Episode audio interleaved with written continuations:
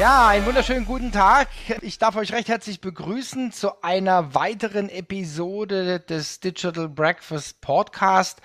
Und worüber ich mich immer sehr freue, ist, wenn wir wieder was zu unserem Fokusthema Nachhaltigkeit bringen. Und da sind wir ja mittlerweile, ja, ich will mal so sagen, schon sehr, sehr hochkarätig unterwegs, was auch unsere Interviewpartner und unsere Speaker angeht. Und ich freue mich riesig, dass wir jetzt jemand von der GLS Bank gewinnen konnten für einen Vortrag. Und das ist quasi der Daniel Schneider. Und da freue ich mich drauf. Und was alles dahinter steckt, das erfahrt ihr dann im Podcast und im Digital Breakfast.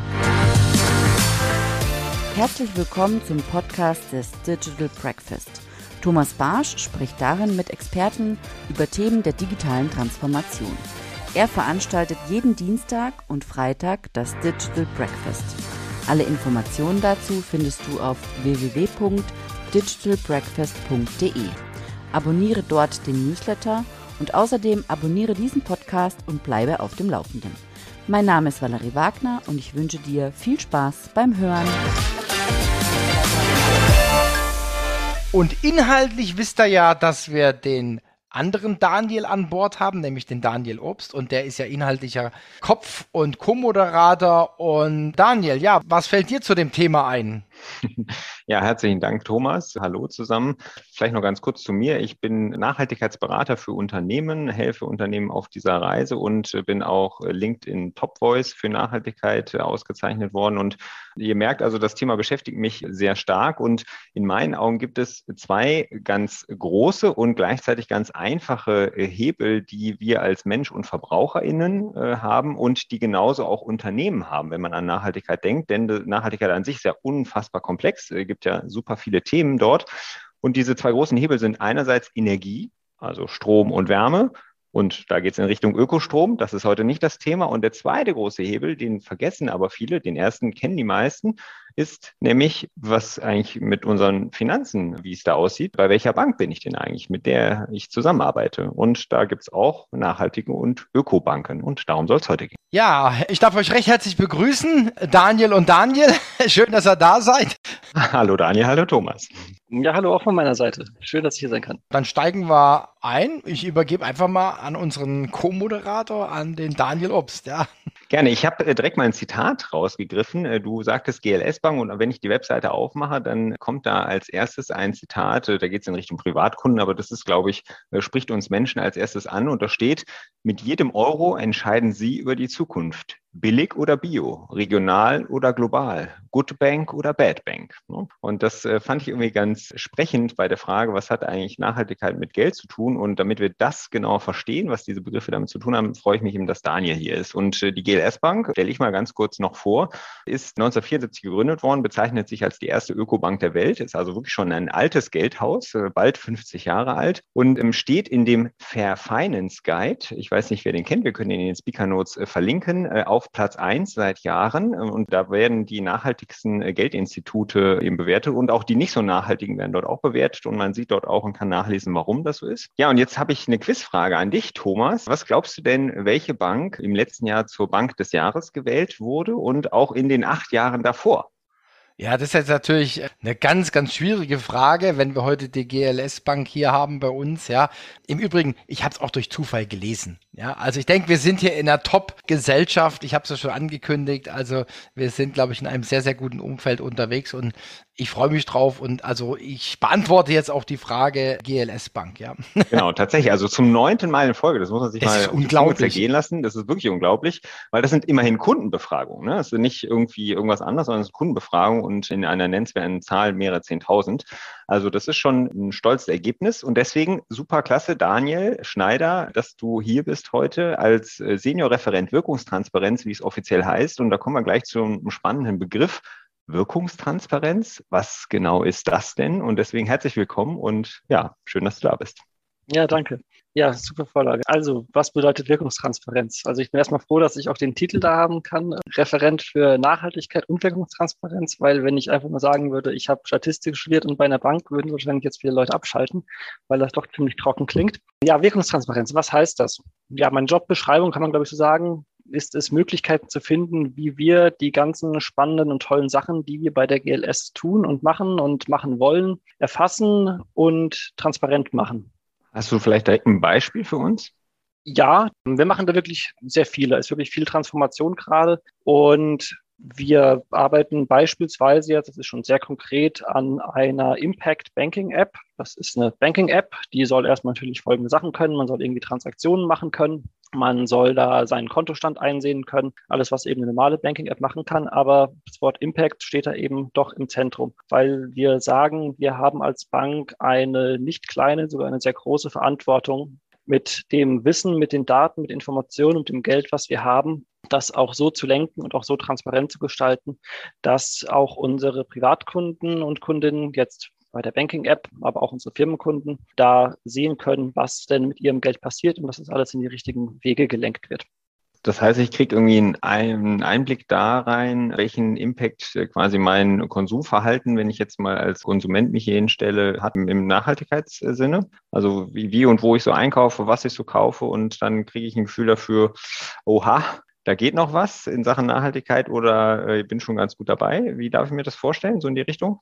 Genau, so in die Richtung geht das. Also wir unterscheiden bei Geld auch drei Dimensionen. Das eine ist Kaufgeld, das andere ist Leihgeld und es gibt Schenkgeld. Schenkgeld ist beispielsweise, und das planen wir auch, dass wir Spendenoptionen einbauen wollen, dass man soziale Projekte unterstützen kann. Dann gibt es den Bereich Leihgeld. Da geht es dann mit unseren Firmenkundinnen und Kunden, dass man dann auch sehen kann als Privatkunde, wo sitzen die denn gerade? Und wenn ich durch die Stadt gehe, kann ich irgendwann auf meine App schauen, wo, na, auf einer Karte, wo ist denn hier gerade der nächste von der GLS finanzierte Kunde oder Partner von uns, also der sein Girokonto bei uns hat, wie zum Beispiel die Eisdiele um die Ecke, die veganes Eis anbietet oder irgendein Laden, der nachhaltige Klamotten anbietet.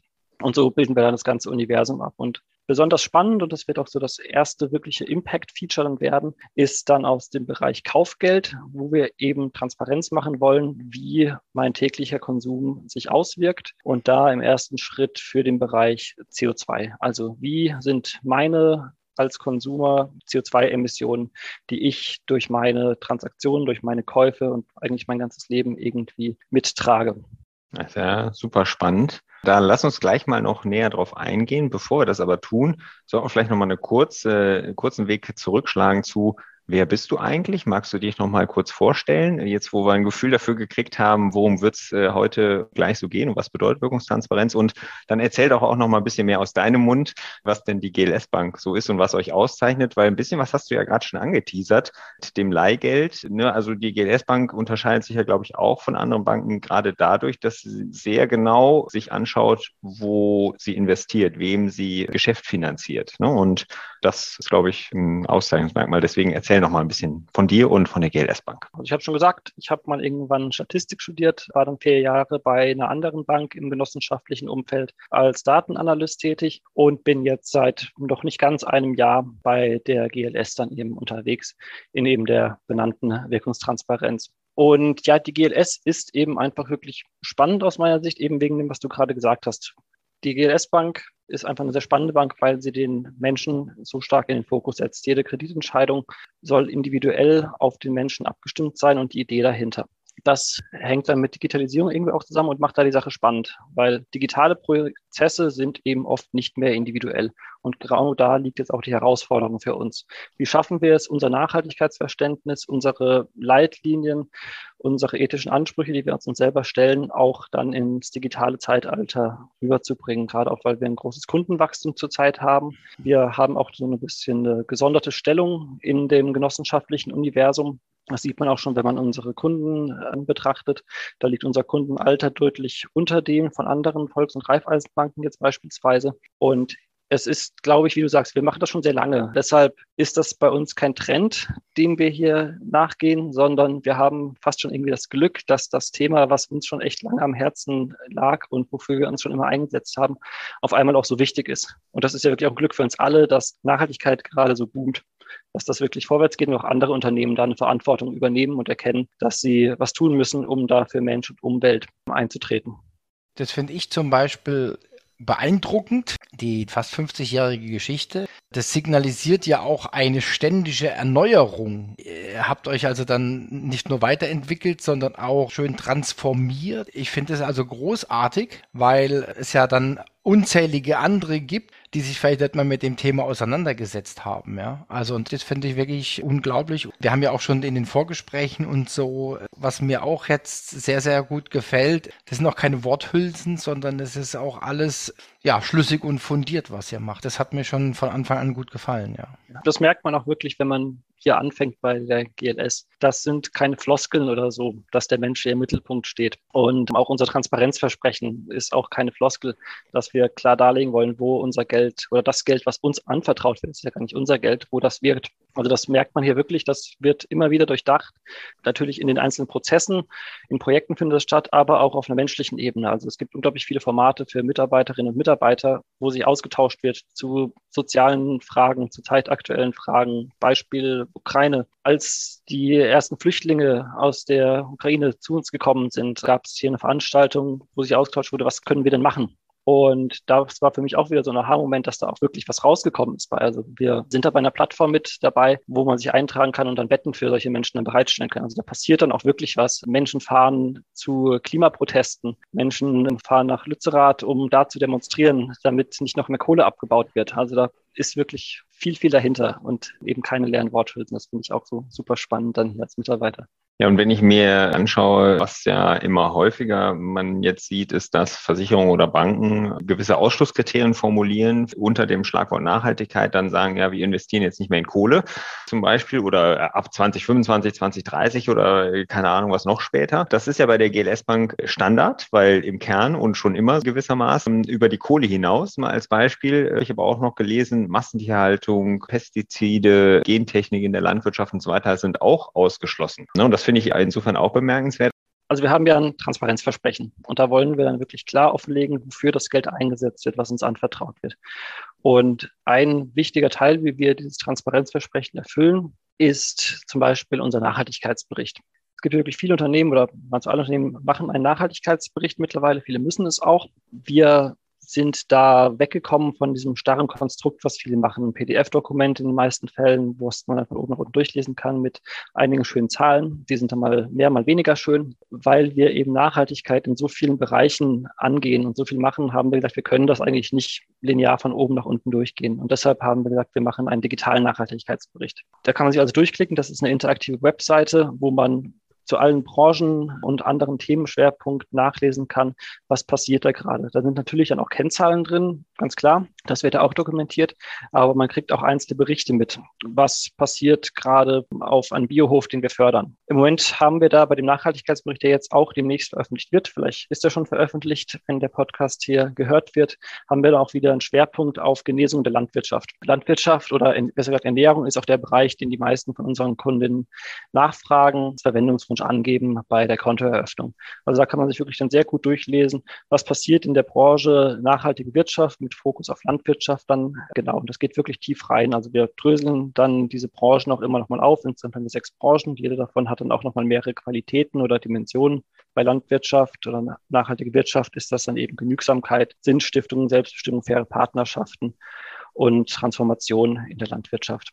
Okay, das äh, heißt, ihr zahlt ja wirklich direkt auf das ein, was man immer mal wieder auch liest, wenn man unter Nachhaltigkeit sich informiert. Wir brauchen irgendwie eine Mobilitätswende und Energiewende und wir brauchen auch eine Ernährungswende. Und das ist auch etwas, ne, wo man ganz konkret dann auch in diesem Bericht nachlesen kann, wie ihr genau auf diese Wenden, diese Transformationen, die wir da so brauchen, ihm einzahlen. Jetzt von dir erläutert am Beispiel Landwirtschaft. Ja, total spannend. Ich habe in dem Nachhaltigkeitsbericht auch noch gelesen, was ihr eigentlich unter Nachhaltigkeit versteht. Und da habt ihr eine bisschen andere Definition, nicht unbedingt inhaltlich, aber von den Worten, die wählt, die fand ich irgendwie ganz spannend. Magst du dazu auch was erzählen? Also es gibt diese klassischerweise Triple Bottom Line, People, Planet, Profit. Und wir haben das eben übersetzt für uns damit menschlich, zukunftsweisend und ökonomisch. Für uns steht da aber dann anders als bei der normalen Triple Bottom Line eben das Menschliche an erster Stelle. Also das ist wirklich der Hauptpunkt, dass der Mensch bei uns immer an erster Stelle stehen soll und alles, was wir tun, für den Menschen und für nachfolgende Generationen dann auch gemacht werden soll. Ja, total äh, gut und finde ich eine super charmante Definition von Nachhaltigkeit, die ich so in der Form irgendwie noch nicht kannte, aber gefällt mir äh, unheimlich gut. Zum Nachhaltigkeitsbericht und Wirkungstransparenz. Magst du da noch ein bisschen mehr erzählen, wenn ich mir jetzt den Nachhaltigkeitsbericht anschaue und da gibt es auch irgendwie einen Bereich Wirkungstransparenz. Was lese ich dann so darüber oder wenn ich mich da so durchklicke, wie funktioniert das? Du hast ja eben schon ein bisschen angeteasert und es gibt halt auch einen neuen Bericht. Magst du da noch ein bisschen tiefer drauf eingehen? Genau, also wie funktioniert das? Ähm, das ist eine sehr bunte Website, wenn man da drauf geht. Also man kann sich da wirklich durchstöbern. Das Ding lädt wirklich auch zum Stöbern ein und sich dann da reinzulesen, wo man gerade Lust drauf hat. Wie gesagt, wir haben so viele Branchen, da wollten wir nichts irgendwie in den Vordergrund legen. Also klickt einfach da drauf, wo ihr gerade Lust habt. Und es macht auch wirklich Spaß, weil es eben nicht nur Text und Zahlen ist, sondern da sind dann auch Videos drin, da sind dann auch Podcasts, die man sich anhören und anschauen kann. Also da ist wirklich sehr viel, ähm, was man entdecken kann. Und eine Sache will ich, glaube ich, noch erwähnen beim Nachhaltigkeitsbericht, die mir persönlich da auch wichtig ist. Das zieht sich auch so durch das gesamte Denken und Wirken bei der GLS und durch unsere Projekte. Wenn man sich andere Nachhaltigkeitsberichte anschaut, dann kommt man da irgendwann auf einen gewissen Punkt. Und zwar habe ich mal geschaut, finde ich raus, wie viel CO2 ein gewisses Unternehmen ausstößt. Und die allermeisten Nachhaltigkeitsberichte sagen das nicht. Also man findet das da einfach nicht. Ne? CO2 ist jetzt nur ein kleiner Bereich aus dem Bereich Nachhaltigkeit, aber doch ein ziemlich spannender und heiß diskutierter. Es wird dann überall gesagt, wie viel weniger CO2 ausgestoßen wurde. Also die Bewegung und das Relative wird da, wird da dargestellt. Damit drücken sich natürlich dann auch viele vor einer direkten Verantwortung. Solange die Zahl irgendwie sinkt, ist das erstmal gut. Steigende Zahl schlecht. Aber das heißt noch lange nicht, dass das irgendwie ausreicht. Wir sind ja mittlerweile an einem Punkt, wo wir genau wissen, wie viel CO2 wir insgesamt noch ausstoßen dürfen bis 2050, um das Pariser Klimaziel zu halten. Und das wird eben leider oft nicht gemacht. Jedes Unternehmen sollte aus unserer Sicht wirklich sagen, wie viel CO2 ausstößt und ob es dann auch 5 Grad kompatibel ist. Und wir beginnen jetzt eben, da ist CO2 auch nur ein Beispiel, damit wirklich absolute Ziele zu definieren. Das heißt, wir wollen wegkommen davon zu sagen, wir wollen nur besser werden, sondern wir wollen irgendwo hinkommen und wollen darstellen, was braucht es, damit wir diese Ziele auch erreichen. Ja, total gut insofern, weil wenn ich mich auch erinnere an unsere Reise, Thomas, den wir jetzt hier schon zu Gast hatten im Podcast und Digital Breakfast, äh, zum Beispiel Lisa von Bosch Climate Solutions, die eben genau auch äh, fokussieren auf dieses Thema, wie können wir eben die Unternehmen dabei unterstützen, ihren CO2-Fußabdruck oder ihren äh, Corporate Carbon Footprint, wie es denn im Fachjargon richtig heißt, zu reduzieren. Treibhausgase insgesamt. Und das ist ja schon, glaube ich, sticht hervor, ne, wenn ihr schon ganz konkrete, absolute Ziele euch äh, entwickelt habt, Daniel, im Vergleich zu dem, wie du selber auch berichtest, eben was andere Unternehmen haben, oder? Wie siehst du das, Thomas? Ja, also ich genauso. Also ich finde es auch großartig, vor allen Dingen als, ich sag mal, als Laie, ja. Wenn ich dann höre, die haben dann, keine Ahnung, 15 Prozent eingespart oder 18, ja, dann hört sich das ja mal äh, ganz toll an, ja. Aber Daniel hat ja Statistik studiert, ja. Und wie heißt das so schön? Hochprozentuierungsbias, ja. also deswegen, ich sage jetzt mal so ein bisschen flapsig Butter bei die Fische. Wenn man dann absolute Zahlen hat, dann, und wenn es quasi jeder macht, dann kann man natürlich auch dann konkret die Zahlen vergleichen. Also das passt dann wieder in eure Transparenz rein, ja. Genau, also absolut. Das ist natürlich auch nicht ganz trivial, das zu machen. Also ich verstehe auch, dass viele Unternehmen das gar nicht machen. Äh, ich will jetzt niemandem irgendwie unterstellen, dass er das nicht machen will, aber einige können es vielleicht auch noch gar nicht, weil das erfordert auch einige Maßnahmen. Da sind wir auch gerade dabei, das umzusetzen. Und da haben wir, du hast es vorhin schon erwähnt, zum Beispiel das Wirkungstransparenzportal, was wir jetzt seit bald zwei Jahren haben, wo wir unter anderem auch Daten aus den Kreditprozessen und sowas, ähm, die laufen da rein. Aber wir können auch das immer weiter erweitern, erfassen da andere Daten, die irgendwie mit Nachhaltigkeit oder Wirkung zu tun haben. Also wir sprechen da von Wirkindikatoren, die wir da erheben, die dann für die unterschiedlichen Branchen ganz arg unterschiedlich aussehen können. Das sind auch mehrere hundert mittlerweile, die wir da individuell erheben können, die eben dann Aufschluss geben, ob die Kredite, die wir vergeben oder unsere Partner dann auch ja, auf die Ziele einzahlen, die wir uns gesetzt haben. Wir beraten natürlich dann auch zu Zielen, geben Informationen raus. Also es ist nicht nur One-Way, wir sammeln Informationen, sondern wir geben es auch wieder raus,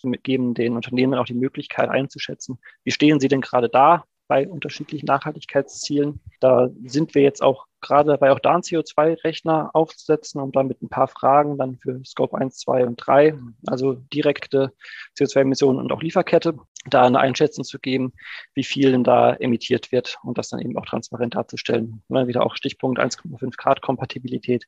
Das geht da alles eben in die Richtung. Also das ist ja super interessant. Das wusste ich überhaupt gar nicht, dass ihr ja von den Unternehmen, denen ihr Geld leiht, wenn ich das jetzt richtig verstanden habe, nicht nur Informationen abfragt, wie sie denn stehen und sich entwickeln in Sachen Nachhaltigkeit, sondern gleichzeitig auch Unterstützungsangebote formuliert, wie sie sich denn verbessern können, welche Hilfestellungen sie haben. Das geht sicherlich nicht in die Tiefen und im Sinne einer Unternehmensberatung, würde ich jetzt mal vermuten, aber allein überhaupt, ne, also wir sprechen ja auch von ganz vielen kleinen Unternehmen, die sich auch vielleicht eine Unternehmensberatung gar nicht leisten können oder sowas, sondern die über solche Hilfestellungen, hey, wie kann ich denn eigentlich meinen CO2-Footprint als Unternehmen, als kleines Unternehmen, als landwirtschaftlicher Betrieb oder irgendwie so sowas denn berechnen. Ähm, das finde ich ja super gut äh, und total wertvoll. Genau, wir sind noch ein Stück weit weg von der Unternehmensberatung, aber es geht langsam in die Richtung. Und es ist ja auch nur der Anfang. Also wenn man da tief reintaucht, dann stellen sich doch immer weitere Fragen. Und jetzt mit den ganzen Dingen, die wir schon erheben, ergeben sich auf einmal auch ganz neue Möglichkeiten. Also da passiert gerade unglaublich viel. Vieles von dem, was ich jetzt gerade erzähle, ist auch noch in der Mache. Also das ist schon ein bisschen ein Spoiler.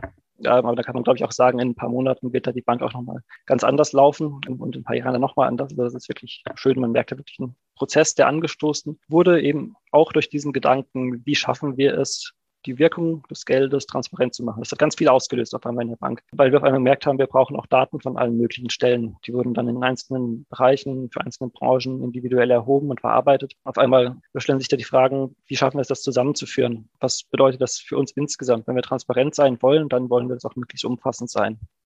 Und ich glaube, an dem, was wir jetzt mal so angerissen haben, weil mehr, mehr geht natürlich in so einem Podcast letztlich auch nicht, merkt man schon, dass die GLS Bank nicht einfach nur irgendeine Bank ist, die sich irgendwie Nachhaltigkeit auf die Fahnen geschrieben hat, sondern ich finde, dass, wie ihr das immer sagt, der Mensch steht im Mittelpunkt und die Frage, wie wirkt eigentlich mein Geld bis hin zu, Geld ist eigentlich kein Selbstzweck, wie es manchmal bei anderen Finanzplayern wirkt, sondern Geld soll immer sinnstiftend irgendwie eingesetzt werden. Finde ich, merkt man schon, dass ihr euch da sehr, sehr viele Gedanken macht. Das finde ich persönlich auch bemerkenswert. Ja. Du hattest im Vorfeld, und dann lass uns jetzt nochmal anknüpfen an das, was du eingangs gesagt hast, ja auch von der Weiterentwicklung in der App äh, berichtet. Ne? Also der App, ich weiß gar nicht, ob das richtig ist, ob es um die eine App geht oder jedenfalls, ne? Thomas hat es eben quasi schon die Überleitung Überleitung gegeben. Ihr habt euch selber ja äh, wahrscheinlich im Verlauf der letzten 50 Jahre, auch wenn du überwiegend nicht dabei warst, Daniel, äh, immer wieder neu erfunden. Aber du bist auch gerade dabei, etwas gewissermaßen neu zu erfinden. Nämlich, wie kann man eigentlich Apps und digitale Lösungen noch weiter nutzen, um Nachhaltigkeit zu verstehen? Erzähl doch darüber gerne noch ein bisschen. Also ich würde noch mal einen Punkt weiter vorne aufgreifen, was du gesagt hast, also die Verantwortung des Geldes. Als Bank hat man echt unglaublich spannende Daten. Also von Firmenkunden, auch von Privatkunden. Wenn man da mal reinschaut, da weiß man wirklich unglaublich viel. Es ist natürlich ein Riesenvertrauen da, was einem entgegengebracht wird als Bank. Da bin ich auch so ein bisschen vorgeprägt. Naja, als ich gerade Abi gemacht habe, war Finanzkrise. Das war die Zeit, wo ich mich das erste Mal mit Geld beschäftigt habe. Vielleicht hat das auch so ein bisschen geprägt. Ich hätte mir eigentlich auch nie vorstellen können, dass ich mal bei der Bank arbeite, aber dieser Gedanke, dass dann Verantwortung hinten dran ist, der lässt dann halt irgendwann nicht mehr los. Und wir sehen zum Beispiel, wann jemand Strom gezahlt hat in den Transaktionen. Wir sehen doch ganz viele andere Sachen. Also man kann da zum Beispiel auch Kindergeld sehen, man kann da auch sehen, wann war jemand wo shoppen. Also man kann da wirklich unglaublich viel rausfinden. Und ich bin Statistiker oder Datenanalyst gearbeitet und wenn man darüber nachdenkt, bietet das wirklich viele spannende Möglichkeiten teilweise auch gruselige Möglichkeiten. Also man könnte sich zum Beispiel denken, man könnte auch ein Modell berechnen, was irgendwo hersagt, wann jemand ein Kind kriegt. Und wenn man will, das sogar zehn Monate vorher. Also das ist wirklich ein riesiger Datenschatz, der da liegt. Und ich glaube, da sind auch andere Unternehmen, schmieren ein bisschen ab im Vergleich. Also äh, die großen Player, Amazon, Google, Facebook und sowas, sagt man immer, das sind so die Datenriesen. Die eigentliche Macht an Daten haben aus meiner Sicht immer noch Banken, weil wir so viel vom Leben mitkriegen von unseren Kundinnen und Kunden. Das ist wirklich krass. Und da muss man natürlich auch vorsichtig sein. Gleichzeitig geht aber auch eine Verantwortung damit einher.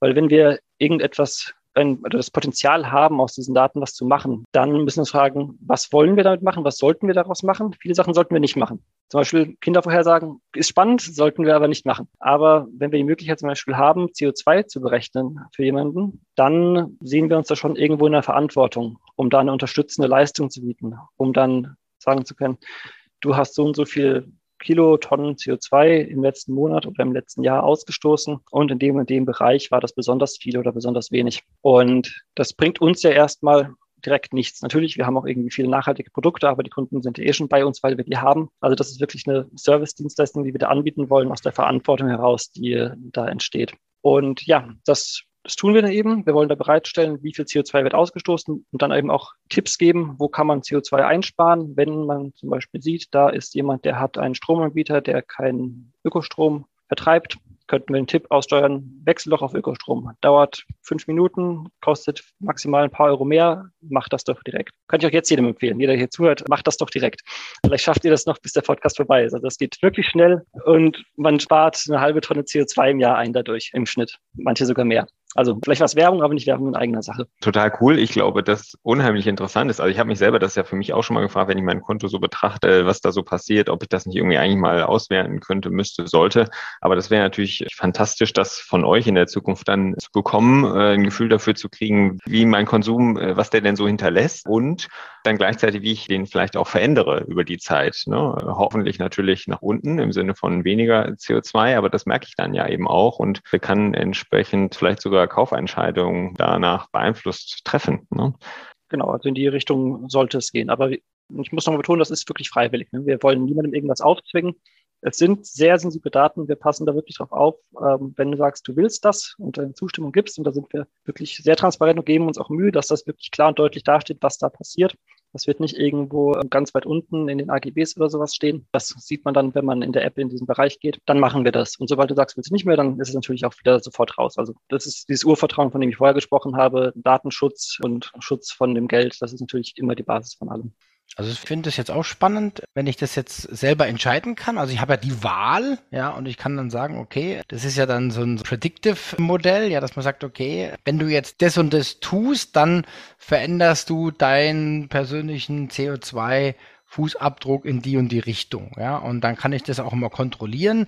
Hat ja auch dann so ein bisschen was was äh, mit Gamification zu tun. Ich probiere das mal aus. Ja, man kommt ja dann vielleicht auch in so eine Art Wettkampfmodus. Das kann man jetzt ja weiterspinnen. Ja, das könnte man ja dann auch noch irgendwie, ich sag jetzt mal so in Family Communities einbinden und sagen, hey, wir haben jetzt so viel gespart. Wie sieht's bei euch aus? Also, mir kommen da noch äh, jetzt gerade hier im Podcast schon einige Ideen, um da was zu tun. Ja. Mhm.